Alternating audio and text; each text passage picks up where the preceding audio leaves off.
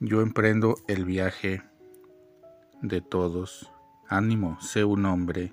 Guarda las consignas del Señor tu Dios, caminando por sus sendas, guardando sus preceptos, mandatos, decretos y normas, como están escritos en la ley de Moisés, para que tengas éxito en todas tus empresas a donde quiera que vayas, para que el Señor cumpla la promesa que me hizo, si tus hijos saben comportarse, procediendo sinceramente de acuerdo conmigo, con todo el corazón y con toda el alma, no te faltará un descendiente en el trono de Israel le dijo David a su hijo Salomón en Primera de Reyes 2 del 1 al 4.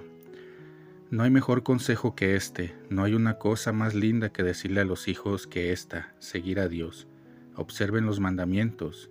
¿Queremos ver a las nuevas generaciones triunfar y ser exitosas? De la mano de Dios. Sin Dios el camino es cerrado. Por supuesto que hay personas ricas y ateas, por supuesto que hay personas muy prósperas sin Dios, pero el éxito de estas personas es incompleto y sin felicidad.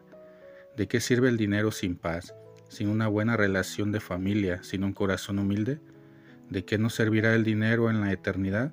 ¿De qué sirve el éxito profesional sin éxito personal? El verdadero éxito y la verdadera prosperidad están en Cristo nuestro Señor porque es palabra de Dios. A quien camina con Él, con fidelidad, con todo el corazón y con toda el alma, nunca le faltará nada. Enséñale a tus hijos a conocer al Señor, intrígalos, léeles la Biblia de vez en cuando, llámalos a un rincón y ora con ellos.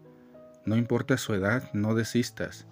Quizás ahora no entiendan, quizás ahora no escuchen, pero Jesús les estará hablando. Estará sembrando y más adelante seguramente entenderán por qué lo hacías. Esa es la clave nuestra. Como padres y abuelos, para poder descansar eternamente en el Señor, se nos preguntará, ¿qué hiciste con tu hijo o tu hija? ¿Le hablaste de mí?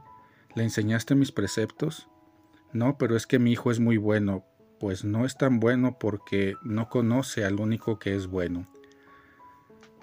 Nuestra única responsabilidad como educadores, padres, tíos, abuelos, hijos de Dios es inmensa y de nuestra respuesta dependerá nuestro tiempo en el purgatorio y el éxito, la prosperidad en todo lo que haga y en todo lo que emprenda la persona que Dios ha puesto a nuestro cuidado.